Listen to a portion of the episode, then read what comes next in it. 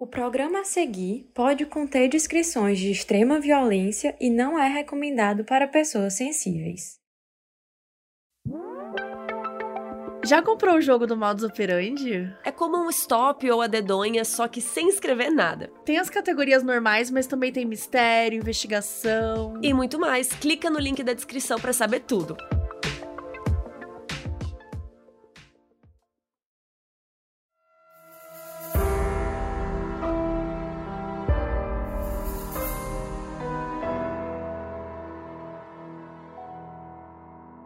Imagina você sair para festejar com os amigos e acabar sendo acusado de um crime que não cometeu.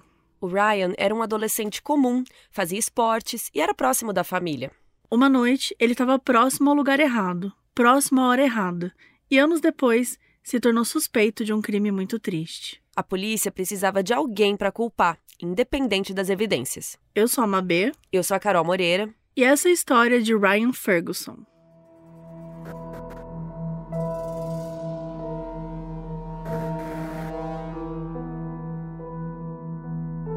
Ryan W. Ferguson nasceu no dia 19 de outubro de 84 na Austrália, filho de pais americanos.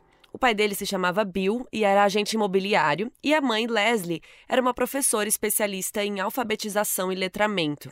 É, acho que uma curiosidade legal aqui é que para ser responsável pela alfabetização de alguém não é só um curso de docência, né? Você tem que ter uma pós focada em alfabetização, porque você tem que saber todas as ferramentas necessárias, né, para ajudar a pessoa e tal. Então, não necessariamente um especialista em alfabetização vai ser professor do primário, né? Ele pode ser um profissional que faz acompanhamentos específicos, é, pode acompanhar crianças que têm dificuldade de aprendizado, enfim, é uma profissão super legal. Então, esses eram os pais do Ryan e eles eram bem o power couple, assim, eles eram super competentes nas profissões e eles estavam viajando o tempo todo. Antes do Ryan nascer, eles passaram 10 anos viajando o mundo, gente. 10 anos. Queria eu viajar. Mentira, acho que eu tô de boa na minha casa. eu gosto de viajar mais de férias. Eu queria viajar o mundo. Mas você queria ficar que... 10 anos viajando, assim? Puta, eu ficaria. É? é? Era o sonho da minha vida. Mas agora eu acho que já passou. Mas assim, um. passou a vontade. É, pass... não, passou a vida mesmo. Mas ah, eu tenho tá. ainda vontade de ficar viajando um tempo, sabe? Eu sempre fico pensando ah, nisso. eu acho que eu gosto de voltar para. Eu gosto de viajar um tempinho, férias, nananã, e volta. Sim. Acho que eu gosto da minha casinha, assim. Então eles viajaram 10 anos, gente. E eles começaram na Europa, passaram pela África. E naquele momento que o Ryan nasceu, eles estavam na Oceania. Por isso que, sei lá, ele nasceu na Austrália, mas foi uma coincidência por causa da viagem. E eles já tinham uma filha chamada Kelly. E depois do nascimento do Ryan, eles decidiram que era hora de voltar de vez para os Estados Unidos, porque agora eles tinham duas crianças para cuidar, né, e acharam que era melhor estabilizar. Então eles se estabeleceram na cidade de Columbia, no Missouri. O Ryan foi uma criança bem enérgica e carismática, todo mundo gostava dele. E ele era escoteiro, então isso deu para ele um senso de responsabilidade muito grande, além do fato de que ele também era muito bom na comunicação. Isso continuou pela adolescência, e aí o Ryan estudava na Rock Bridge High School e era considerado um jovem muito bonito e charmoso, muita gente tinha crush nele no colégio. E ele se enquadrava bem naquele estereótipo de atleta, praticava esportes, era muito popular. O que ele não sabia é que a vida dele ia mudar para sempre em breve.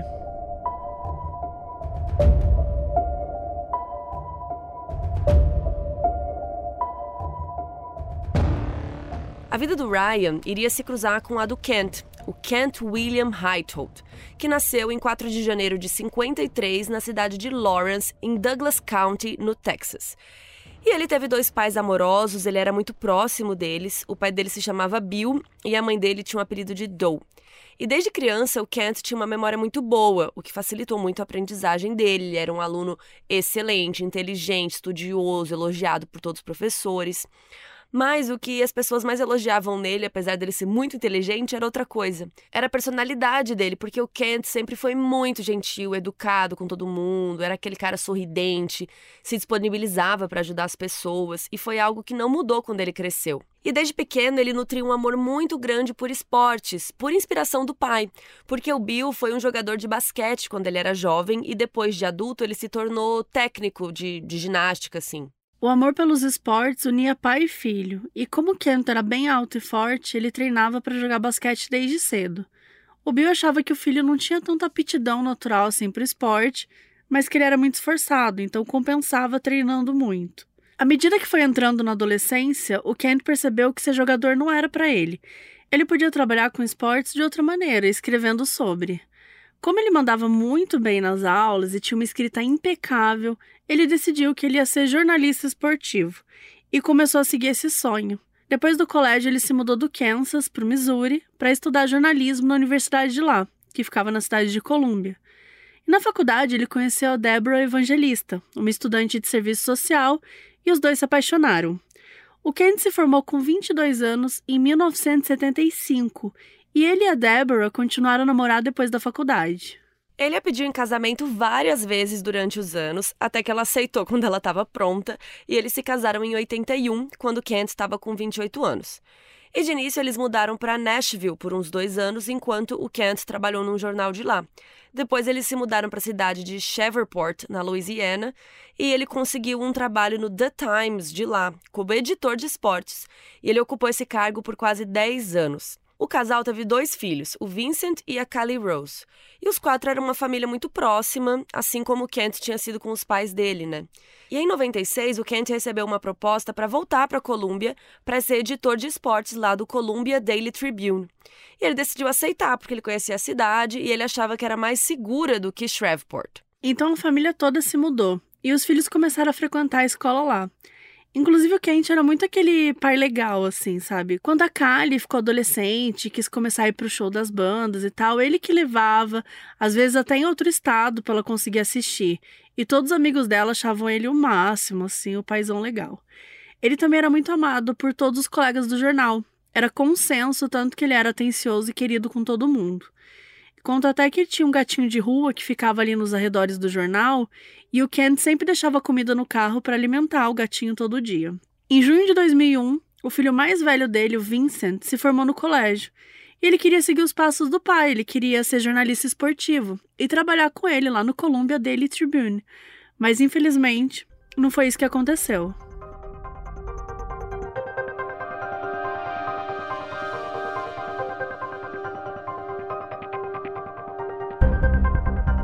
Na noite do dia 31 de outubro de 2001, o Ryan Ferguson, aquele que a gente começou o episódio, né, ele estava lá com seus 17 anos. Era noite de Halloween e ele estava numa festa com o pessoal do colégio. Só que tinha uma outra festa rolando num clube super descolado da cidade e tal, que tinha muito álcool e tudo que tem direito. Como ele era menor de idade e nos Estados Unidos só se pode beber depois dos 21 anos, ele não podia entrar. Mas a irmã dele, a Kelly, estava lá e ligou para ele e disse que conseguia colocar ele para dentro. Ela tinha uma amiga que conhecia o segurança, então ia pedir para ele fazer vista grossa, né, e deixar o Ryan entrar. E ele super aceitou, entrou no carro dele e dirigiu para lá. No caminho, ele viu um amigo andando na rua. Era o Charles Erickson, que estudava com ele na escola e tinha a mesma idade. O Ryan ofereceu carona e disse que estava indo para uma festa. Daí o Charles topou e os dois foram. Quando eles chegaram, a Kelly e a amiga dela fingiram que eram namoradas deles, e daí o segurança deixou entrar. E aí, gente, foi a festa, viu? Eles badalaram, beberam muito, Charlie cheirou cocaína, não sabemos se o Ryan também. E o Ryan e o Charles gastaram toda a grana deles lá, assim. E aí a Kelly até pagou uns drinks para eles também. O clube fechou por volta de uma e meia da manhã, né, na madrugada do dia 1 de novembro. E a Kelly foi embora com a amiga e o Ryan foi dar uma carona pro Charles e depois para casa. E naquela mesma madrugada, o nosso jornalista, o Ken Highholt, estava trabalhando até tarde lá no jornal, no Columbia Daily Tribune. E aí, às duas e oito da manhã, ele desligou o computador e começou a arrumar as coisas dele para ir embora. Em algum momento, entre duas e dez e duas e vinte da madrugada, ele encontrou um colega no estacionamento, que também estava indo embora, e os dois ficaram ali conversando, né? Aquela coisa, batendo um papo. E o estacionamento era aqueles ao ar livre, assim, do lado de fora do jornal, né? Não era, tipo, fechado. E aí, alguns minutos depois, uma zeladora chamada Shauna Ornt, que trabalhava lá no jornal, ela foi sair para fumar um cigarro e ela viu dois vultos masculinos próximo ao carro. Ela achou aquilo meio suspeito, voltou para dentro e informou o supervisor dela, o zelador Jerry Trump. Aí os dois saíram para ver o que estava rolando e os vultos estavam lá. Eram homens jovens e tal, talvez tinham idade para estar tá na faculdade, e um deles falou: "Ei, cara, tem alguém ferido aqui". E depois foram embora. A Shauna e o Jerry foram ver né, o que tinha acontecido. E lá estava o Kent, morto, aos 48 anos. Era 2 horas e 26 da manhã quando ligaram para a polícia e para emergência, mas já era tarde demais. O corpo do Ken estava ao lado do carro dele, cheio de sangue e com sinais de espancamento. A Shawn e o Jerry ficaram horrorizados. E os outros colegas que estavam lá dentro do prédio saíram para ver o que estava acontecendo. Aí a polícia chegou, os profissionais forenses começaram a trabalhar e coletaram várias evidências, incluindo amostras de sangue, fios de cabelo e impressões digitais borradas. Esses fios de cabelo estavam na mão do Kent, enquanto as amostras de sangue estavam do lado de fora, tanto quanto dentro do carro dele. Então, talvez ele possa ter sido agredido dentro do carro, ou então muito perto do carro, né, a ponto do sangue respingar lá dentro. Talvez esses fios na mão dele foram porque ele estava lutando com a pessoa e conseguiu puxar o cabelo, alguma coisa assim. Então eram muitas perguntas para a polícia descobrir a resposta. E aí eles aferiram lá que o Kent foi agredido com um instrumento contundente. Podia ser um martelo, um bastão, um tijolo, alguma coisa nessa linha. Tipo, ele foi agredido com algo sólido. E ele também tinha sido estrangulado.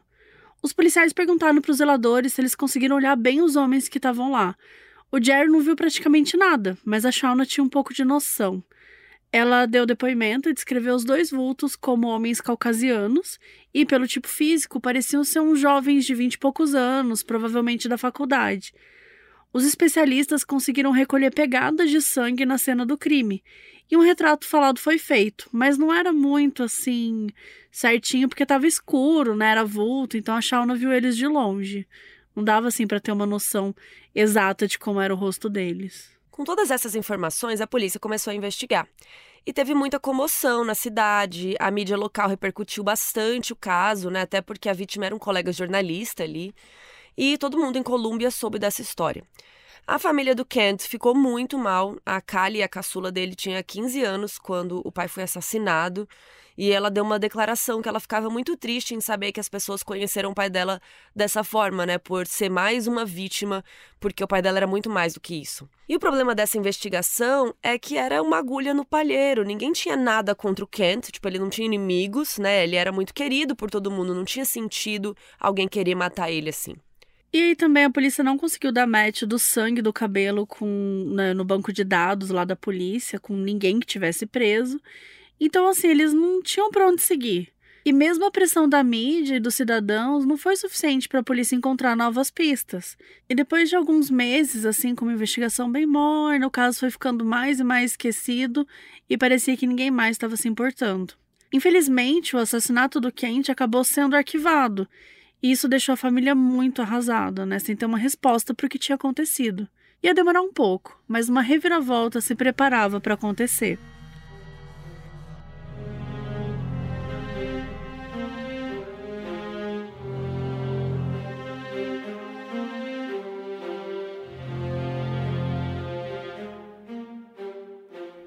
Anos depois, novos acontecimentos deram luz ao caso. Lembrando Charles Erickson, o amigo do Ryan, que estava na festa com ele e tal, nessa mesma noite que o Ken foi assassinado. Então, por volta de outubro de 2003, o Charles começou a ter uns sonhos estranhos relacionados ao Kent e o seu assassinato, porque vocês repararam que até então eles não têm nenhuma conexão, né? O Kent, a gente contou a vida dele, e o Ryan era outra vida, outra coisa. Só que o Charles começou a sonhar com a cena do crime, sonhou com o Kent morrendo, e ele começou a ficar confuso de por que, que ele estava tendo esses sonhos. Aparentemente, o gatilho foi que, como estava prestes a completar dois anos do caso, começaram a sair muitas matérias a respeito, né? Então, muitas notícias repercutindo, falando que ainda estava sem resolução, aquela coisa. E o Charles viu bastante essa história na televisão, nos jornais, tudo, que nem todo mundo. Sem falar que a filha do Kent, a Kali, ela estudava na mesma escola que o Charles e que o Ryan, então era um lembrete constante para todo mundo daquele crime. E na noite que eles estavam lá na festa, na noite em que o Kent faleceu, o Charles foi o que mais abusou de substâncias, de drogas, de álcool. E quando ele acordou no dia seguinte, ele não se lembrava de nada da noite anterior. Então, passados dois anos, ele começou a se perguntar se não tinha um motivo a mais para ele não se lembrar, além do álcool e das drogas. E ele foi conversar com o Ryan e perguntou se o amigo achava possível ele ter algum envolvimento no crime. Gente, já pensou isso? Que loucura. Tipo, você usar muita droga no e dia seguinte não saber o que aconteceu. E, tipo, desconfiar que você possa ter cometido um crime. e não lembrar de nada, assim, ficar. É, mas ele tava muito impactado com as notícias, É. né? Provavelmente. Complicado. Mas maluco isso. Enfim, e, e diz que era coincidência demais, assim, o cara ter sido assassinado a poucas quadras de onde eles estavam e ele não lembrar de nada na noite anterior.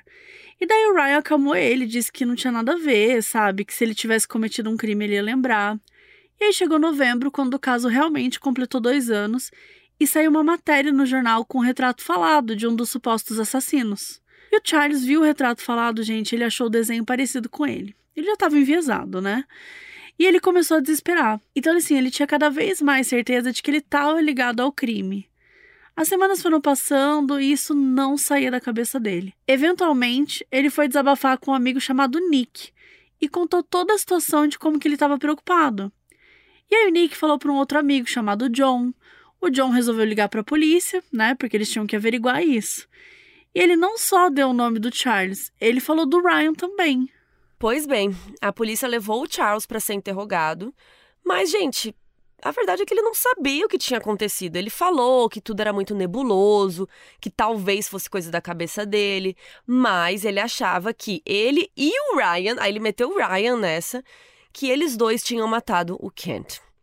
Ele não sabia dar um motivo. Ele disse que os dois estavam sem dinheiro depois da festa, então será que eles decidiram assaltar o Kent para festejar mais e acabaram matando ele? E ele contou também para a polícia que eles voltaram para o clube umas 2h45 da madrugada e que a ideia de roubar alguém tinha sido do Ryan. Meu Deus. O Kent era um homem bem alto, bem forte, com 1,80m e pesava 130 quilos, então os policiais estavam bem interessados em saber que arma tinha sido utilizada para derrubar ele.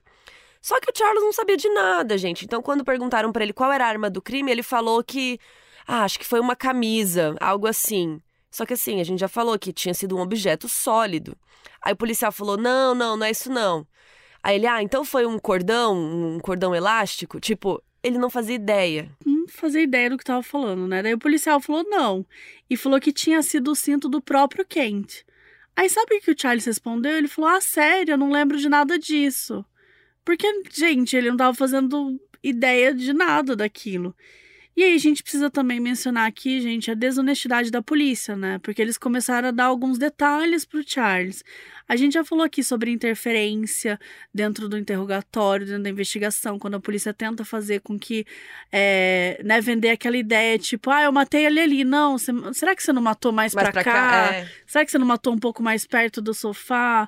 E aí você vai dando aquela ideia, né? A polícia vai colocando coisas ali na cabeça da pessoa e ela vai respondendo o que eles querem. né? Exatamente, até dar a resposta que eles querem. E é óbvio que isso a gente já falou diversas vezes aqui, principalmente tem uma série que eu acho que aborda isso de uma forma que é inexplicável, que é Confession Tapes, É. né? Dá muita raiva. Dá muita raiva, gente. Vídeos de pessoas que confessam crimes e no fim. É, é, Depois fica comprovado, depois né, fica que ela não fez comprovado nada. que ela não fez nada. E aí você fala, cara, mas como que uma pessoa consegue confessar um crime Que não tem nada a ver. que não tem né? nada a ver. E a real é que a nossa força de vontade diante do medo, diante de uma situação em que a gente tá acuado, que a gente tá, enfim, preso numa sala sem. Com sem figuras de autoridade. figura de autoridade, às vezes você é menor de idade, sem a capacidade mesmo psicológica, né? Assim, hoje em dia eu me sinto muito forte pra me proteger, mas aos 15 anos de idade, aos 19 anos de idade, se eu fosse presa pela polícia, Nossa, eu não eu, faço não, ideia. eu assim, eu não teria ideia de como eu me comportaria. Muito provavelmente eu ficaria nervosa, sabe? Eu ficaria assim. Então, na verdade, eu, eu já aconteceu, né? Cal- Calma. Quê? Não, já, é, eu já fui acusada de estelionato. Eu nunca te contei isso. Estelionato? Estelionato. Por quem? Não, foi. Eu vou dar uma resumida muito resumida nessa história. Mas é, eu e uns amigos, a gente tava indo pra uma festa. Eu tinha 15 anos. E aí, é, os meus amigos, a gente comprou uma festa que era tipo assim: tinha, sei lá, era o show do CPM 22 e depois do show tinha uma festa, sabe? Uhum, uma um segunda. after. Um after, que era numa balada. Só que você tinha que comprar o ingresso com antecedência e tal. Era tipo, sei lá, 15 reais. Hum. E aí, três amigos meus decidiram que não iam mais pra essa after. Então, eles deram o ingresso pra gente, pra gente vender pra eles. Vender na porta. vender na porta. E a gente vendeu pra três meninas. Hum. É, E aí o que acontece? Eles tinham comprado. A gente tinha comprado o ingresso certinho, mas eles compraram o ingresso falsificado. Eles tinham comprado na esquina um pouco antes. Então, é, a gente entrou na, é, de boa, tal, na balada. E aí, de repente, eu vejo a segurança puxando uma prima minha, assim, tipo, muito pequenininha. Minha prima é pequenininha, ela tem 1,50m. Puxando ela pelo braço, assim, daí eu já voei, assim, na segurança. Falei, o que que foi? Não sei o que. Tipo, super nervosa, assim. Ela, não, porque a polícia, não, não. E aí, tipo... É, e eu, né, imagina, não tava entendendo, tava no meio da balada, assim. Aí a gente saiu, e aí, resumindo a história, as meninas é, tentaram entrar na balada, era um ingresso falsificado, não conseguiram. Então elas chamaram a polícia e elas. Eu, eu, eu, não consigo entender como que elas conseguiram descrever a gente a ponto da segurança entrar e arrastar minha prima. Você tinha cabelo azul? E, não, não tinha. É, isso era chocante. E eles não estavam me, é, me acusando, eles só acusavam minha prima, porque foi ela que vendeu. É, aí eu saí da, né, da história tal, as três meninas, tipo, é, foram elas, não sei o que, não sei o que lá. Aí eu tinha um policial, e era literalmente o policial bonzinho e o policial mal. Uhum. Os dois conversando com a gente. E eu, assim, minha prima super desesperada, mas também porque os pais dela são mais rígidos, assim. Então ela se pega numa situação dessa ia ser super complicado. E eu, é, mais tranquila, assim, mais de boa. É, eu tava realmente tranquila, fiquei muito tranquila. E aí, é, conversei com eles, expliquei a nossa situação tal. E assim, tava tudo de boa. Demorou bastante, uns 30, 40 minutos, mas a gente conversando lá fora com a polícia e tal. perdeu a balada. É, não, pior que não. E aí, assim, achando, né, que a coisa tava é, meio que de boa, de repente chegou um amigo meu e falou assim: ah, o Brasil é foda, né? Fica se preocupando com umas coisas, não sei. Aí o cara falou: o quê? Fala aí, não sei o que, que o Brasil quer. Aí, aí o policial ficou puto. Aí ele virou e falou assim: ah, não, agora a gente vai pra delegacia. delegacia. Cara, eu queria matar esse meu amigo. E aí ele, tipo, pegou. Aí ele falou assim: ah, vai pra delegacia, vai pra delegacia. Eu falei assim: eu não vou entrar na viatura. Não, leva só ele, ele que falou merda. É, né? Leva meu amigo. Eu falei: eu não vou entrar na viatura. Imagina, eu, eu, com 15 anos virei policial e falei, eu não vou levar, na, não vou entrar na viatura. Aí tinha uns caras. É, com base em quê, né? Tinha uns caras, assim, do perto, que estavam ali, né? Porque virou um, um, um, furdunço, né? Todo mundo ficou ali tentando entender o que era. E aí tinham três caras maior de idade que eles se ofereceram para levar a gente na delegacia. Hum. E se ofereceram para assinar pra gente. Eles nunca tinham visto a gente na vida.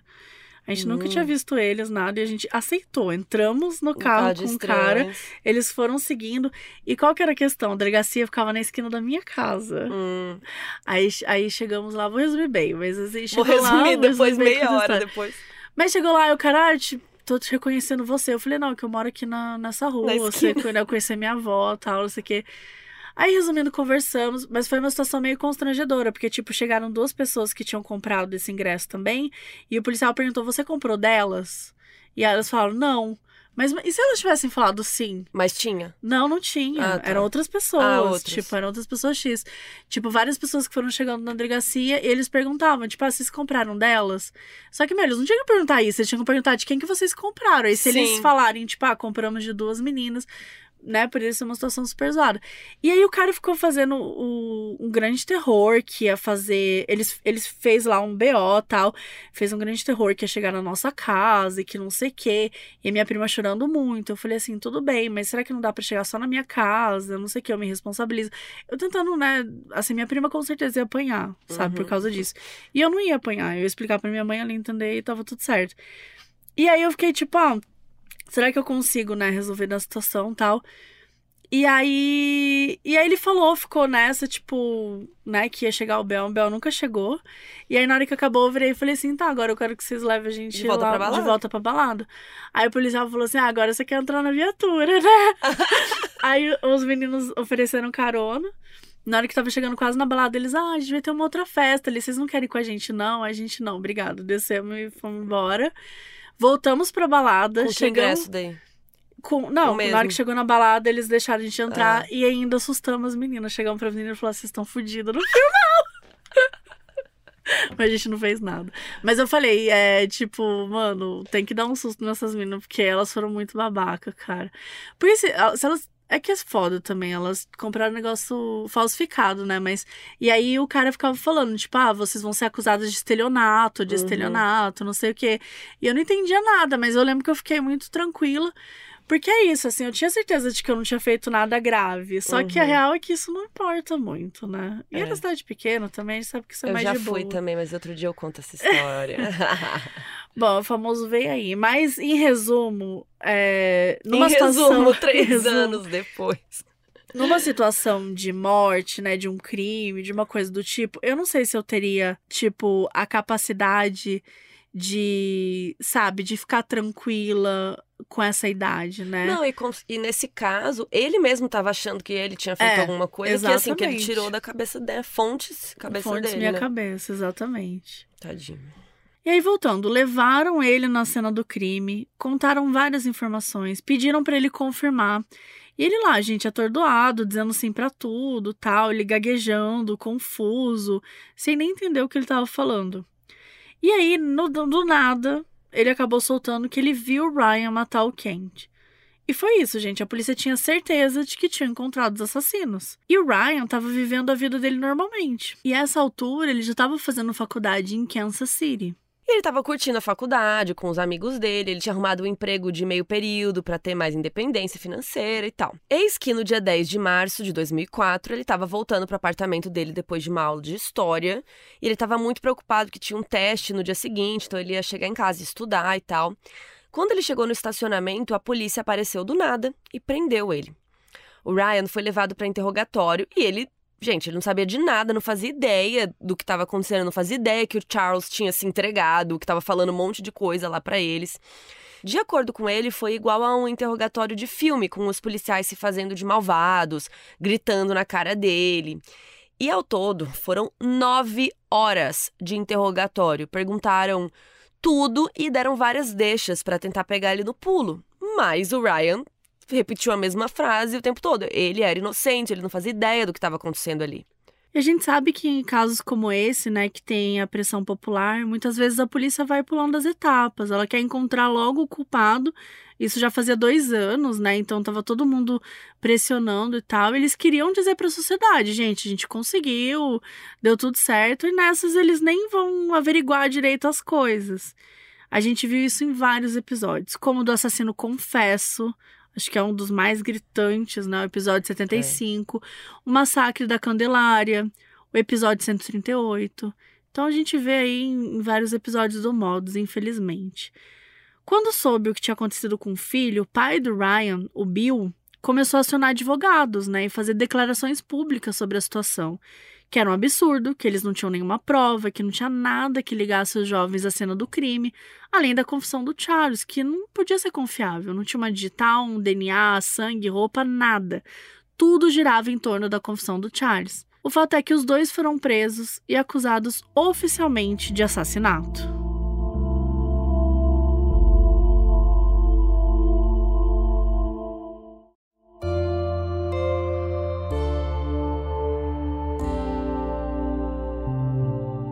Passou o resto de 2004 e a maior parte de 2005 preso enquanto aguardava o julgamento. Já estava tudo armado para esse julgamento ter o veredito que a polícia queria. Prova disso é a fiança que a juíza estipulou. Gente, foi 20 milhões de dólares.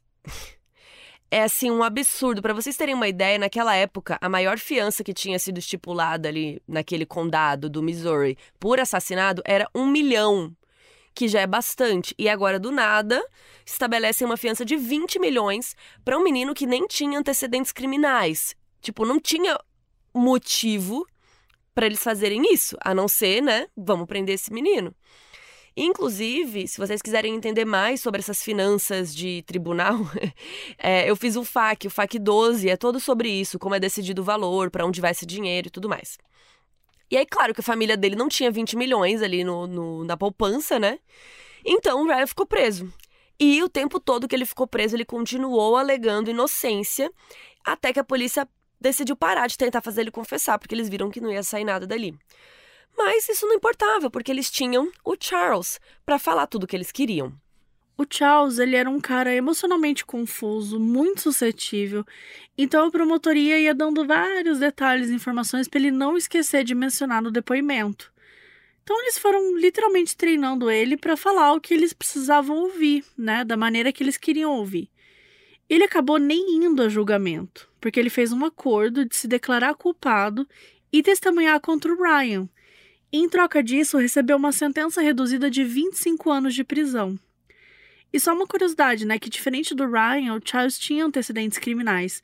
Ele já tinha sido detido uma vez por falsificação. Gente, acho que foi a carona que o cara mais se arrependeu de ter dado na vida, Nossa, né? sim. Porque ele só encontrou o sempre. cara na rua, Chamou foi dar, pra chamou festa. pra festa e foi nessa merda. Bom, nessa época de preparativos, muitos repórteres entrevistaram pessoas ligadas ao Ryan, ao Charles e tal, e todos os amigos do Charles falaram que ele era um cara meio confuso, que ele usava muita droga, muito álcool e que isso mexe com a química do cérebro. O Charles estava sempre se confundindo com tudo, se esquecendo das coisas, lembrando da maneira errada. Não só nesse caso, mas com as coisas da vida mesmo. O pai do Ryan, o Bill, deu uma declaração de que tudo começou como um sonho na cabeça do Charles e a polícia preencheu os espaços em branco para ele. De qualquer modo, ele estava fechado com a polícia e a promotoria, e isso dificultou muito a vida do Ryan. Falando nisso, vamos falar do promotor, porque ele é uma peça-chave nessa história. O nome dele era Kevin Crane e o cara era aqueles assim, implacável no tribunal. Muita gente que o conhecia dizia que o Crane tinha uma aptidão aí para teatralidade, coisa que vocês já sabem que acontece muito nesses julgamentos, né? Eu mesma vivenciei. Não sei se vocês já sabem que eu fui jurada. Fazia tempo que eu não falava isso. É, mas, enfim. Independente do momento, então o Crane ia lá, ele gesticulava, discursava, era super intenso, ele era super firme, né? E antes de fazer direito, ele queria ser ator. E as pessoas dizem que ele usou esse talento aí de ator para construir essa persona dele no direito. Ele era um cara muito ambicioso, muito esperto, tanto é que se formou na faculdade de direito em 87 e foi ascendendo muito rápido. Seis anos depois, em 93, ele já se tornou promotor do condado de Boone. E ele era muito do tipo de chegar perto das pessoas, como não quem não quer nada, e incutindo umas sugestões ali para ela fazer o que ele quer. Ele fazia isso com juízes, com outros colegas advogados, com arquivistas, com profissionais forenses, qualquer pessoa que tivesse alguma coisa que ele quisesse. O julgamento começou oficialmente no dia 17 de outubro de 2005. O Ryan Ferguson foi acusado de assassinato de primeiro grau, que seria mais ou menos o nosso equivalente a um homicídio doloso, quando há a intenção de matar. A juíza designada foi a Ellen Hopper, a mesma que tinha colocado a fiança de 20 milhões. O Charles Erickson foi a principal testemunha de acusação, estando totalmente alinhado com o promotor Crane. Inclusive, teve momentos do julgamento que o promotor mentiu tranquilamente e ninguém fez nada. Por exemplo, teve uma hora que ele falou que nenhum fio de cabelo tinha sido encontrado perto do corpo do Kent, sendo que foi sim, a gente já falou, né, que tava vários fios na mão dele e tal. Ele acreditava muito na culpa do Ryan e preparou o Charles para passar aquela segurança, aquela confiança na hora de testemunhar. O Charles estava com a roupa toda arrumadinha, estava calmo e tranquilo, bem diferente do jeito agitado e confuso dele. E o depoimento dele foi bem detalhado. Ele contou que ele e o Ryan tinham festejado muito e queriam voltar para a balada, então resolveram assaltar alguém e a coisa escalonou e acabaram matando o Kent. Inclusive, o Charles jogou a maior parte da violência física pro Ryan. Disse que o Ryan que agrediu ele demais e que estrangulou o Kent. E que depois voltaram pro clube por volta das 2h45 da manhã. Além do Charles, outra testemunha principal da acusação foi o zelador lá, o Jerry, que tinha visto dois vultos do lado de fora do jornal. Nos anos após o assassinato, o Jerry foi preso por outros crimes que não tinham nada a ver com esse aí do Kent. E aí, quando o Charles e o Ryan foram presos, a esposa dele mandou uma reportagem sobre isso para ele no presídio. E quando ele viu as fotos dos dois, ele teve certeza que eles eram os vultos que ele tinha visto na noite do assassinato. Os advogados do Ryan tiveram muitos problemas para se preparar para o julgamento, porque estava todo mundo dificultando a vida deles, né? Várias evidências e documentos obrigatórios de serem entregues chegaram atrasados, chegaram de última hora. E quando eles entravam em contato com o tribunal e com a polícia, eles falavam que ah, já vai ser resolvido, tal, sendo que com a acusação não teve problema nenhum. Mesmo com tudo isso, a defesa conseguiu expor uma coisa bem interessante no julgamento as contradições em relação às evidências forenses. Para começar, a autópsia do Kent definiu que ele foi atingido 11 vezes na cabeça, mas nenhuma delas gerou traumatismo craniano. Mas no testemunho do Charles, ele diz que a arma usada foi uma ferramenta do pneu do carro do Ryan. Só que levaram laudos de médicos dizendo que se tivesse sido essa ferramenta usada, não teria como Kent não sofrer um traumatismo craniano. E outra coisa, tinham pegadas de sangue, tinham fios de cabelo na cena, lembra? E nada, nada deu match com Ryan ou com Charles. Isso sem falar que a equipe forense tinha ido na casa dos dois e no carro do Ryan para fazer aqueles testes de luminol, né? Que o reagente revela a presença de sangue e eles não encontraram nada. Então, do ponto de vista científico, das evidências mesmo, não tinha nada que ligasse o Ryan aos crimes, a não ser, né, o depoimento do Charles, que era algo circunstancial. O julgamento durou por volta de uma semana, até que no dia 21 de outubro saiu o veredito. O Ryan tinha completado 21 anos, fazia apenas dois dias. E foi com essa idade que o Ryan Ferguson foi considerado culpado de assassinato. Só que consideraram que foi de segundo grau porque ele não foi lá na intenção de matar o Kent, teria sido uma consequência do roubo. E é muito chocante, muito triste. A gente vê muitos casos assim de julgamento que não tem prova alguma e eles sempre falam, né? Tipo, ah, é inocente até que se prove o contrário. Só que não é assim que eles funcionam. Sim. Isso é muito triste, cara. E ele foi condenado a 30 anos de prisão. E por causa do suposto roubo, mais 10 anos, então 40 ao todo. E foi definido que ele só seria elegível para condicional depois de 35 anos de preso, ou seja, em 2040. E assim, então, o Ryan foi levado direto do tribunal para o presídio.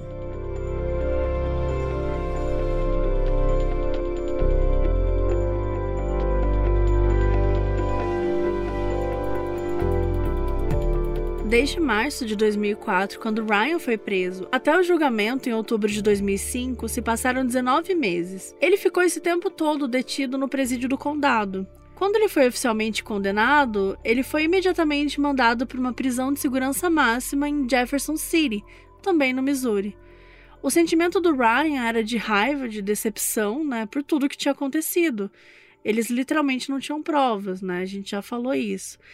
Ele estava com muita raiva de todo mundo, e principalmente do promotor Crane, que ele considerava uma pessoa extremamente desonesta.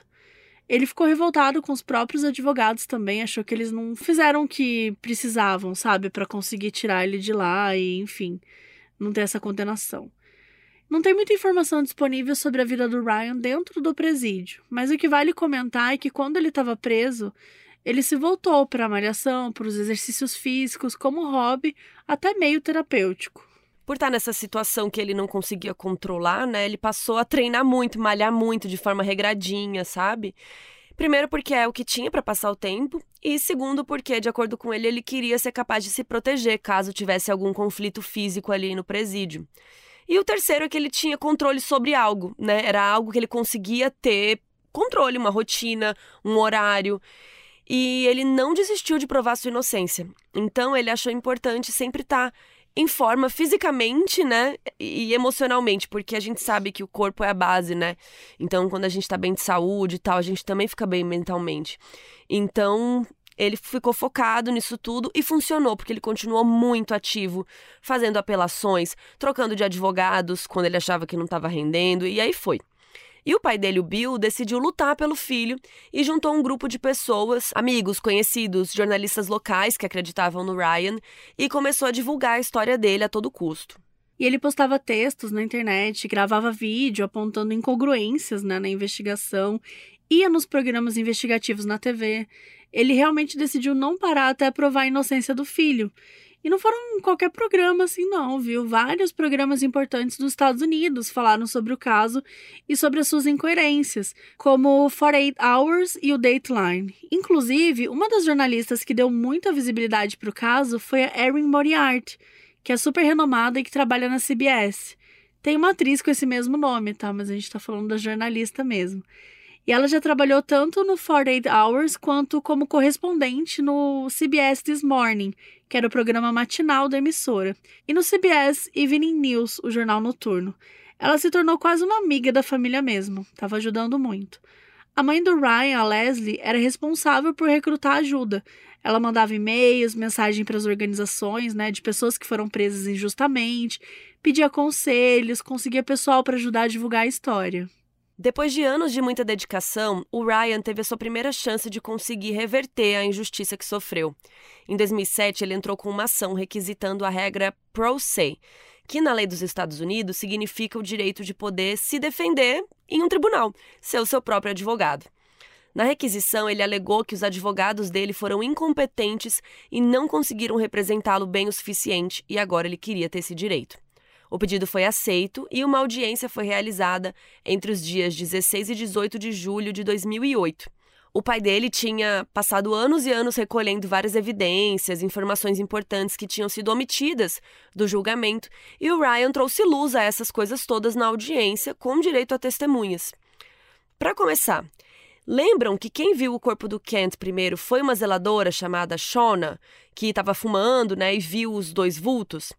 Aí ela entrou no prédio do jornal e chamou o zelador, o Jerry, né? E aí ele foi lá olhar com ela. E aí tem uma pergunta para vocês. Se ela tinha visto os vultos primeiro e por mais tempo, por que, que ela não testemunhou no julgamento de 2005 e o Jerry sim?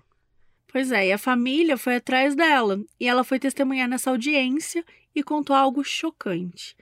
Nos meses antes do julgamento, aquele promotor, o Kevin Crane, abordou ela três vezes pedindo para que ela fosse testemunha de acusação. E ela falou várias vezes que não tinha como fazer isso, porque os vultos que ela viu não tinham nada a ver com Ryan nem com Charles. Ela tinha feito o retrato falado e olhado para eles várias vezes, e ela realmente achava que não tinha sido eles. Como que uma informação tão importante dessas ficou fora do julgamento?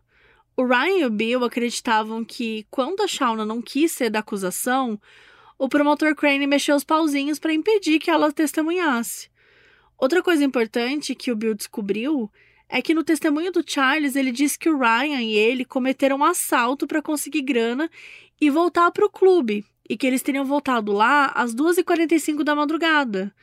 Só que o clube fechou às 1h30 da manhã e não reabriu depois. E daí o Bill encontrou um segurança chamado Mike Shook, que passou 10 anos trabalhando no bar, e que ele estava trabalhando naquela noite do Halloween, né, de 2001, quando tudo aconteceu. E esse Mike testemunhou nessa nova audiência e contou que o bar fechava religiosamente uma e meia da manhã. E, inclusive, ficava trancado depois disso e nunca, nunca, nunca, em todos esses anos, ele foi reaberto mais tarde ou algo do tipo. Eles também encontraram uma mulher chamada Christine Varner, que era próxima do zelador Jerry, tanto que ela que tinha conseguido aquele emprego para ele. Ela falou na audiência que na época do crime conversou muito com o Jerry sobre tudo e que ele disse para ela que ele não tinha visto o rosto dos vultos. E conversando com várias pessoas que conheceram, conheciam o Jerry, o Bill descobriu que ele passou anos dizendo não ter visto os vultos, que ele só mudou o discurso depois de dezembro de 2004, coincidentemente, quando ele se reuniu com quem? Com o promotor Crane. Uma coincidência, não? Uma grande coincidência, porque depois disso, aí ele dizia com certeza que tinha visto os rostos do Ryan e do Charles. E o objetivo ali deles era provar que o julgamento anterior teve muitas irregularidades. E por isso, o certo seria anular o veredito e deixar ele ter um julgamento justo depois. Depois que a audiência foi realizada, o próximo passo do Ryan foi entrar com um pedido de habeas corpus, né, para ele sair. Só que infelizmente esse pedido foi negado, mesmo com várias evidências que ele apresentou ali na audiência. O que é muito triste, e o Ryan de novo se viu num beco sem saída. Como vocês podem imaginar, as investigações privadas do Bill, junto com as despesas de advogados, né, com o passar dos anos, fizeram com que ele gastasse muita grana. E chegou no ponto que ele não tinha mais dinheiro nenhum para colocar naquela situação. Só que o que acontece? O caso foi tão divulgado que muitos advogados dos Estados Unidos estavam cientes das irregularidades do julgamento. Então virou uma pauta comum entre os profissionais de direito falar desse caso. E aí surgiu uma luz no fim do túnel. Em 2009, uma advogada chamada Kathleen T. Zellner entrou em contato com Bill e se ofereceu para ajudar o caso do Ryan pro bono, de graça. A Kathleen, talvez você já tenha ouvido falar, porque ela é uma advogada extremamente respeitada, especializada em comprovar a inocência de réus que já foram condenados. Então, se você viu Making a Murderer, É justamente ela que assumiu o caso do Stephen Avery na segunda temporada, ali depois que ele já tinha sido condenado e tal. E ela vestiu a camisa no caso do Ryan também. Ela apareceu em vários programas de TV, ela atraiu muita notoriedade para esse caso e ela começou a entrar com a papelada para a realização de um novo julgamento, e o Ryan sentiu que então finalmente as coisas estavam se movendo para um lado bom. No fim de 2009, uma coisa muito importante aconteceu. O Charles, que também estava preso, disse que queria testemunhar de novo, e dessa vez ele prometeu contar toda a verdade.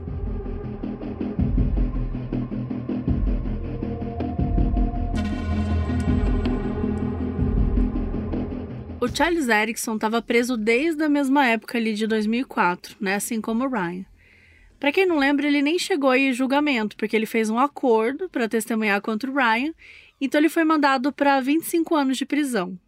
O que ninguém sabia é que nesses anos todos, a culpa estava corroendo ele. Ele escreveu um pronunciamento revelando que tinha mentido no julgamento e que estava disposto a consertar as coisas. E ele também escreveu pedindo desculpas para o Ryan.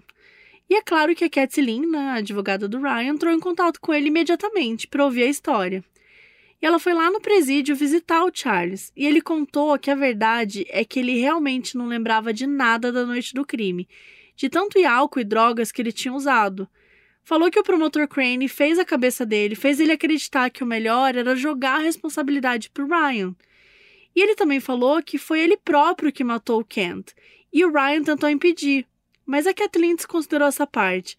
Porque, como ele não lembrava de nada da noite do crime, isso parecia mais ele querendo assumir a culpa para livrar o Ryan.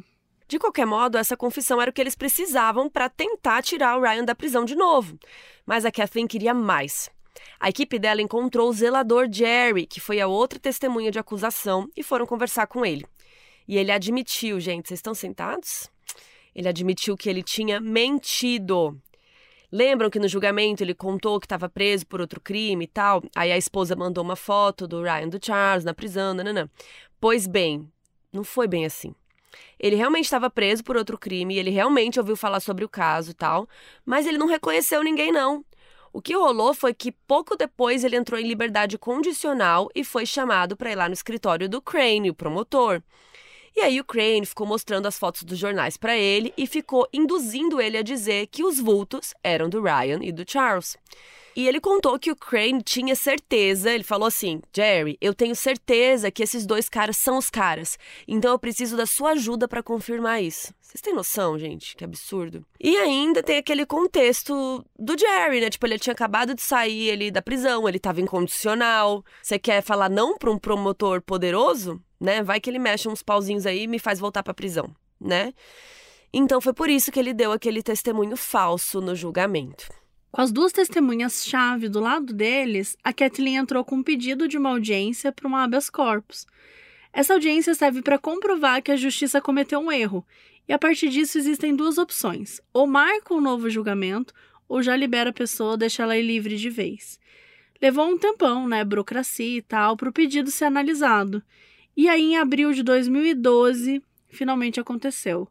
O Charles e o Jerry testemunharam e assumiram frente à corte que eles tinham mentido sob juramento. Isso é algo que, inclusive, podia acarretar muitos anos de prisão para eles, mas eles falaram a verdade mesmo assim. Outra pessoa que testemunhou foi a Shauna, que já tinha ido na audiência de 2008 né, e contado que o Crane queria que ela mentisse. Dessa vez, ela revelou ainda mais. Disse que na última vez que encontrou o Crane, ele meio que ameaçou ela por não fazer o que ele queria. E, gente, dá uma raiva disso, né? Por que, que as pessoas demoram tantos anos para contar a verdade, cara? A pessoa lá perdeu ah. a vida na prisão. Meu Deus, que inferno. Enfim, então além das testemunhas, a Kathleen, a advogada, mandou um textão lá ao vivo com todas as incoerências da investigação, dos horários que não batiam, amostras de DNA que não deram match. Ela ficou lá um tempão falando. E aí todos esses testemunhos e evidências, tudo que foi exposto ali na audiência foi levado para análise da justiça, então não teve uma resposta ali na hora. E como é algo que pode resultar numa pessoa sendo liberta, né? Então eles tinham que ter muito cuidado e tal.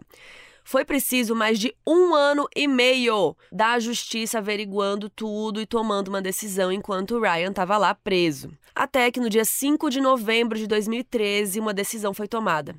o Ryan Ferguson era inocente e seria libertado imediatamente da prisão. E ele não ia precisar passar por um outro julgamento.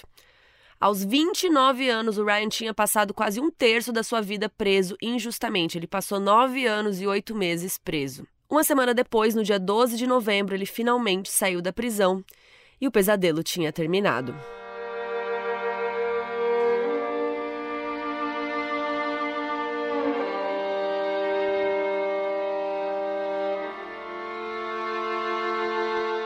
O primeiro dia do Ryan como homem livre foi bem corrido. Ele participou de uma coletiva de imprensa e se pronunciou, falou que estava feliz, aliviado, né, de finalmente conseguir sair da prisão. E vários jornalistas de diversos canais estavam lá. Depois ele e o Bill deram uma entrevista para o CBS This Morning. Lembra que eles eram amigos daquela jornalista que ajudou bastante é, enquanto ele estava preso, né? Então eles estavam lá dando essa entrevista para ela. A gente, inclusive, vai deixar o link dessa entrevista lá no nosso site, maldosoperandepodcast.com. Lá você consegue encontrar vários vídeos, fotos e outros conteúdos extras sobre esse caso, né? E de todos os outros que a gente faz. Então, sempre que você ouvir um episódio aqui, corre lá no nosso site, dá essa moralzinha pra gente, dá para comentar lá nos episódios. A gente faz com bastante carinho, tem bastante conteúdo extra lá. Então, para você, né, entrar um pouco mais na história. E aí, nessa entrevista, ele comentou que a ficha não tinha caído ainda, né? Era muito recente, e que a prioridade dele era retomar a vida e colocar tudo nos eixos. Ele agradeceu muito aos seus pais, ele disse que sem eles não teria mantido a esperança de que ele iria conseguir. Tanto ele quanto o Bill elogiaram muito a Kathleen, a advogada, falaram que ela foi essencial para salvar tudo. E o âncora lá perguntou se o Ryan sentia alguma raiva do Charles, né? Como a Babê falou, a carona do inferno, né? Que, que virou a vida dele. E o Ryan respondeu que o Charles tinha sido usado, que a culpa era das pessoas que o induziram a fazer uma confissão falsa. E depois da entrevista ele saiu para comemorar, foi jantar com os amigos, com a namorada. Porque sim, o Ryan tinha uma namorada que ele conheceu quando ele estava preso. O nome dela era Mika Kane e ela trabalhava como secretária numa concessionária da empresa Kia, lá no Missouri. Cara, só homem preso que consegue namorado, né? As mulheres presas são abandonadas pelos maridos, não, não, conseguem ter um relacionamento, mas os homens sempre conseguem, né? É. Impressionante.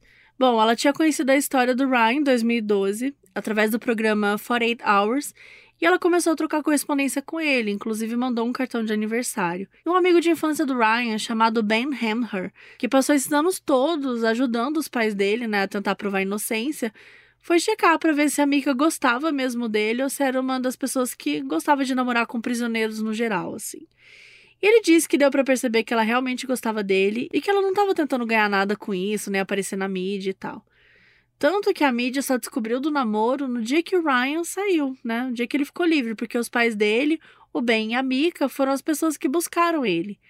E a Mika também se tornou bem ativa na busca por justiça, mesmo depois do Ryan ser solto. Na semana que ele foi solto, ela tweetou cobrando um posicionamento do promotor Kevin Crane, agora que todo mundo tinha descoberto o que ele tinha feito.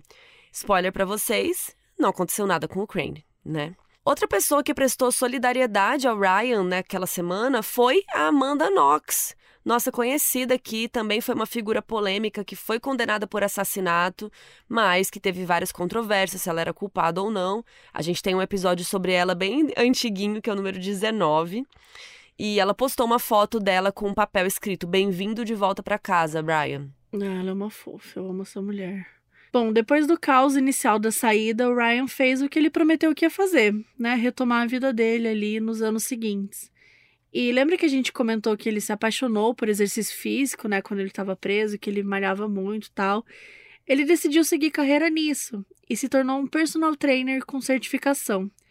Inclusive, ele lançou um livro fitness chamado Stronger, Faster, Smarter A Guide to Your Most Powerful Body. Em tradução direta, se chama Mais Forte, Mais Rápido, Mais Esperto um guia para o seu corpo ficar mais poderoso. É um livro que ele conta as experiências com exercício físico e dá dicas de como alinhar o corpo e a mente através do exercício. O nome do livro veio de uma frase que o Bill falou para ele quando ele estava sendo preso. Ele falou que não ia ter como defender o filho no dia a dia da prisão e que o Ryan ia precisar se tornar mais forte, mais rápido e mais esperto. Isso acabou se tornando um tipo de mantra para ele. O Ryan também permitiu que a sua história fosse contada num documentário chamado Dream Killer, que lançou em 2015 no Festival de Tribeca.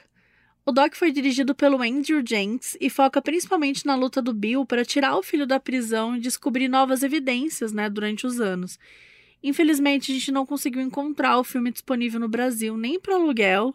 Então, quem quiser ver, gente, vai ter que lutar. Mas, assim, longe de mim ter sugerido qualquer coisa. E vocês podem imaginar que ficar 10 anos preso erroneamente, injustamente, pode gerar alguma compensação financeira, pois bem, sim, o Ryan processou a polícia do Missouri e ganhou uma indenização de 11 milhões de dólares. Como ele se acostumou a ser uma pessoa pública e tudo que ele fazia era mediatizado, né? Ele acabou fazendo uma transição para a carreira no entretenimento. Em 2016, ele se tornou apresentador de um programa da MTV chamado Unlocking the Truth, que é tipo, né, descobrindo a verdade, assim. O programa acompanhava uma série de casos de pessoas acusadas injustamente com a ajuda do Ryan para provar a verdade. O programa teve uma temporada de oito episódios. E em 2022, o Ryan se juntou a um outro programa muito popular dos Estados Unidos que eu amo. Eu amo esse programa. Será que vocês acertam? Ele participou da 33ª temporada Jesus. de The Amazing Race. É um reality show de competição que tem várias duplas e eles participam de uma corrida pelo mundo e é maravilhoso. E a minha dupla é a minha irmã. Se a gente fosse participar, a gente sempre falou disso desde criança, a gente assistia. É muito legal porque fala muito da cultura dos lugares da viagem, né? Que eles têm que ir, aí eles têm que sair correndo e comprar uma passagem de avião, e aí eles ficam competindo para ver quem chega primeiro. É uma loucura, é maravilhoso. Então ele participou do The Amazing Race, ele foi com um amigo e eles ficaram em terceiro lugar. E ele falou que foi uma oportunidade incrível de testar os seus limites, né? Botar em prática tudo que ele aprendeu e tal. E acho que também deve ter sido muito bom para ele viajar pelo mundo, assim, né? Por várias cidades, porque ele ficou muito tempo literalmente preso, né? E ele também teve um podcast chamado Prison Counts, em que ele falava sobre mitos e verdades sobre o dia a dia da prisão e discutia questões do sistema judiciário americano com o co-host lá dele. E ele também engatou num namoro com a meteorologista da Fox, chamada Bridget Mahoney. E ele pediu ela em casamento no Natal de 2022, ela aceitou. E no ponto que estamos gravando esse episódio, eles estão noivos, assim como eu.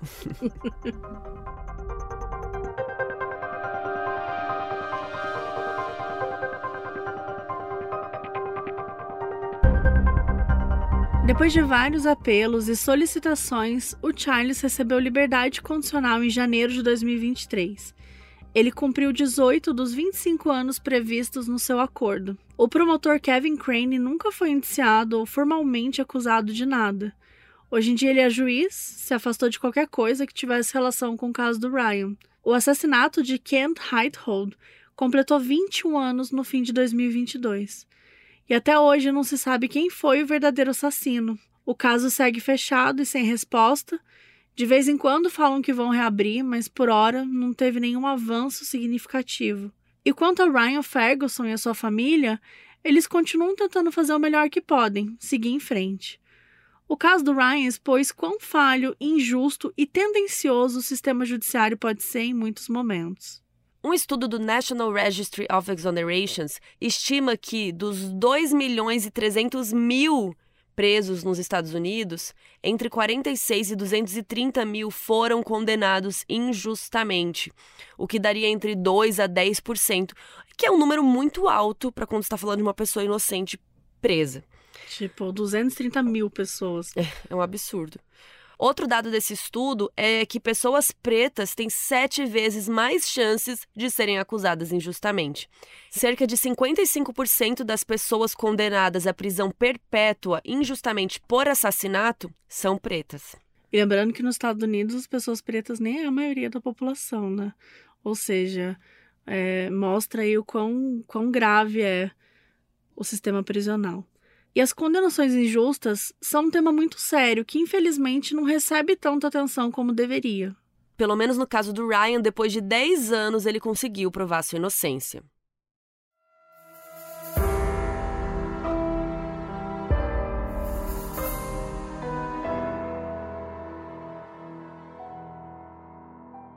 O aviso no início desse episódio foi gravado pela Duda Napoli, que é nossa apoiadora na Aurelo.